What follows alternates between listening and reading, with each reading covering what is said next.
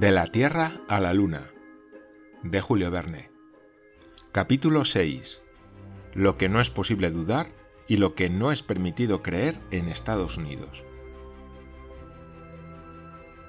La proposición de Barbicane había tenido por resultado inmediato el poner sobre el tapete todos los hechos astronómicos relativos al astro de la noche. Todos los ciudadanos de la Unión se dieron a estudiarlo asiduamente hubiérase dicho que la luna aparecía por primera vez en el horizonte y que nadie hasta entonces la había entrevisto en el cielo. Se puso de moda, era el alma de todas las conversaciones, sin menoscabo de su modestia, y tomó sin envanecerse un puesto de preferencia entre los astros. Los periódicos reprodujeron las anécdotas añejas en que el Sol de los Lobos figuraba como protagonista. Recordaron las influencias que le atribuía a la ignorancia de las primeras edades. La cantaron en todos los tonos, y poco le faltó para que citasen de ella algunas frases ingeniosas. América entera se sintió acometida de selenomanía. Las revistas científicas trataron más especialmente las cuestiones que se referían a la empresa del Gun Club, y publicaron, comentándola y aprobándola sin reserva, la carta del Observatorio de Cambridge. A nadie, ni aun al más lego de los yanquis, le estaba permitido ignorar uno solo de los hechos relativos a su satélite, ni respecto del particular se hubiera tampoco tolerado que las personas de menos cacumen hubiesen admitido supersticiosos errores. La ciencia llegaba a todas partes bajo todas las formas imaginables. Penetraba por los oídos, por los ojos, por todos los sentidos. En una palabra, era imposible ser un asno, en astronomía. Hasta entonces, la generalidad ignoraba cómo se había podido calcular la distancia que separa la Luna de la Tierra. Los sabios se aprovecharon de las circunstancias para enseñar hasta a los más negados que la distancia se obtenía midiendo el paralaje de la Luna. Y si la palabra paralaje les dejaba a oscuras, decían que paralaje es el ángulo formado por dos líneas rectas que parten a la Luna desde cada una de las extremidades del radio terrestre. Y si alguien dudaba de la perfección de este método, se le probaba inmediatamente que esta distancia media no sólo era de 234.347 millas, es decir, 94.330 leguas, sino que los astrónomos no se equivocaban ni en 70 millas, ni en 30 leguas. A los que no estaban familiarizados con los movimientos de la Luna, los periódicos les demostraban diariamente que la Luna posee dos movimientos distintos, el primero llamado de rotación alrededor de su eje y el segundo llamado de traslación alrededor de la Tierra, verificándose los dos en igual periodo de tiempo, o sea, en 27 días y un tercio. Esta es la duración de la revolución sideral, es decir, el tiempo que tarda la Luna en volver a una misma estrella. El movimiento de rotación es el que crea el día y la noche en la superficie de la Luna, pero no hay más que un día, más que una noche por cada mes lunar, durando cada uno 354 horas y un tercio. Afortunadamente para ella, el hemisferio que mira al globo terrestre está alumbrado por éste con una intensidad igual a la luz de catorce lunas. En cuanto al otro hemisferio, siempre invisible, tiene, como es natural, 354 horas de una noche absoluta, algo atemperada por la pálida claridad que cae de las estrellas.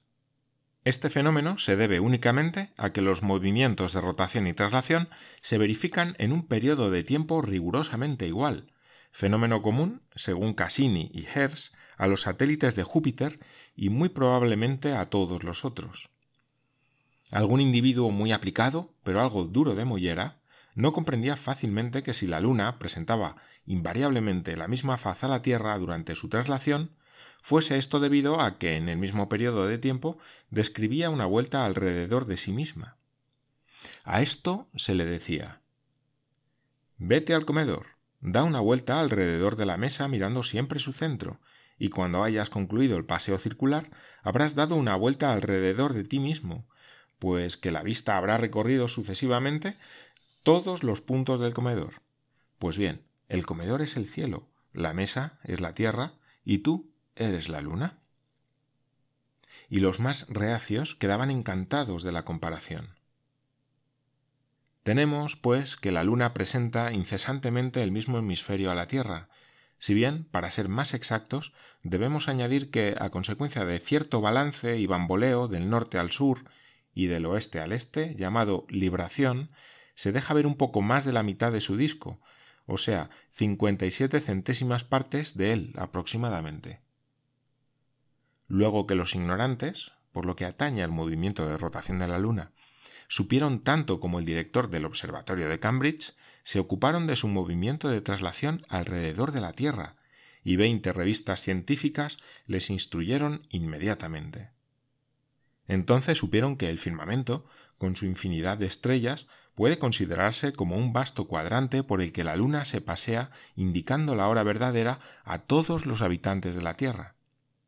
Supieron también que en este movimiento el astro de la noche presenta sus diferentes fases, que la luna es llena cuando se halla en oposición con el Sol, es decir, cuando los tres astros se hallan sobre la misma línea, estando la Tierra en medio, que la luna es nueva cuando se halla en conjunción con el Sol, es decir, cuando se halla entre la Tierra y él, y por fin, que la luna se halla en su primero o su último cuarto cuando forma con el Sol y la Tierra un ángulo recto del cual ocupa el vértice. Algunos yanquis perspicaces deducían entonces la consecuencia de que los eclipses no pueden reproducirse sino en las épocas de conjunción o de oposición, y raciocinaban perfectamente. En conjunción, la luna puede eclipsar al Sol, al paso que en oposición es la Tierra quien puede eclipsar a la luna. Y si estos eclipses no sobrevienen dos veces al mes, se debe a que el plano en que se mueve la luna está inclinado sobre la eclíptica, o en otros términos, sobre el plano en que se mueve la Tierra. Respecto a la altura que el astro de la noche puede alcanzar en el horizonte, la carta del observatorio de Cambridge ya había dicho cuanto podía desearse. Todos sabían que la altura varía según la latitud del lugar desde el cual se observa.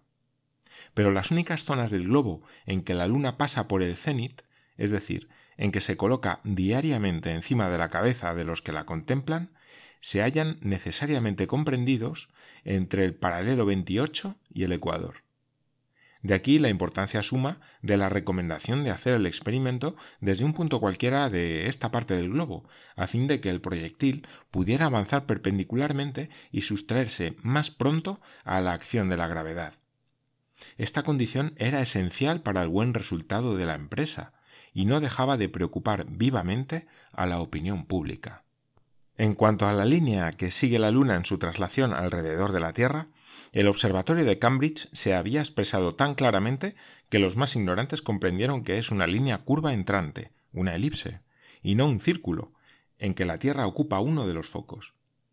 Estas órbitas elípticas son comunes a todos los planetas y a todos los satélites, y la mecánica racional prueba rigurosamente que no puede ser otra cosa.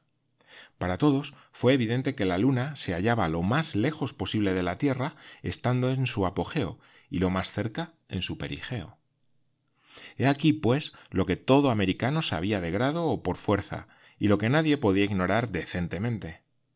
Pero si muy fácil fue vulgarizar rápidamente estos principios, no lo fue tanto desarraigar muchos errores y ciertos miedos ilusorios. Algunas almas pacatas sostenían que la Luna era un antiguo cometa que, recorriendo su órbita alrededor del Sol, pasó junto a la Tierra y se detuvo en su círculo de atracción. Así pretendían explicar los astrónomos de salón el aspecto ceniciento de la Luna, desgracia irreparable de que acusaban al astro radiante. Verdad es que cuando se les hacía notar que los cometas tienen atmósfera y que la Luna carece de ella o poco menos, se encogían de hombros sin saber qué responder. Otros, pertenecientes al gremio de los temerosos, manifestaban respecto de la luna cierto pánico. Habían oído decir que, según las observaciones hechas en tiempo de los califas, el movimiento de rotación de la luna se aceleraba en cierta proporción, de lo que dedujeron, lógicamente sin duda, que a una aceleración de movimiento debía corresponder una disminución de distancia entre los dos astros, y que prolongándose hasta lo infinito este doble efecto, la Luna, al fin y al cabo, había de chocar con la Tierra.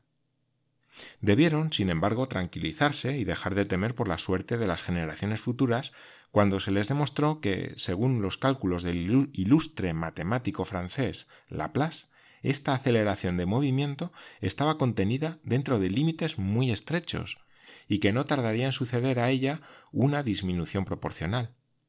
El equilibrio del mundo solar no podía, por consiguiente, alterarse en los siglos venideros. Quedaba, en último término, la clase supersticiosa de los ignorantes, que no se contentan con ignorar, sino que saben lo que no es, y respecto de la luna sabían demasiado. Algunos de ellos consideraban su disco como un bruñido espejo por cuyo medio se podía ver desde distintos puntos de la Tierra y comunicarse sus pensamientos. Otros pretendían que de las mil lunas nuevas observadas, 950 habían acarreado notables perturbaciones, tales como cataclismos, revoluciones, terremotos, diluvios, pestes, etc. Es decir, que creían en la influencia misteriosa del astro de la noche sobre los destinos humanos. La miraban como el verdadero contrapeso de la existencia. Creían que cada selenita correspondía a un habitante de la Tierra, al cual estaba unido por un lazo simpático. Decían, con el doctor Mead, que el sistema vital le está enteramente sometido, y sostenían con una convicción profunda que los varones nacen principalmente durante la luna llena y las hembras en el cuarto menguante, etc.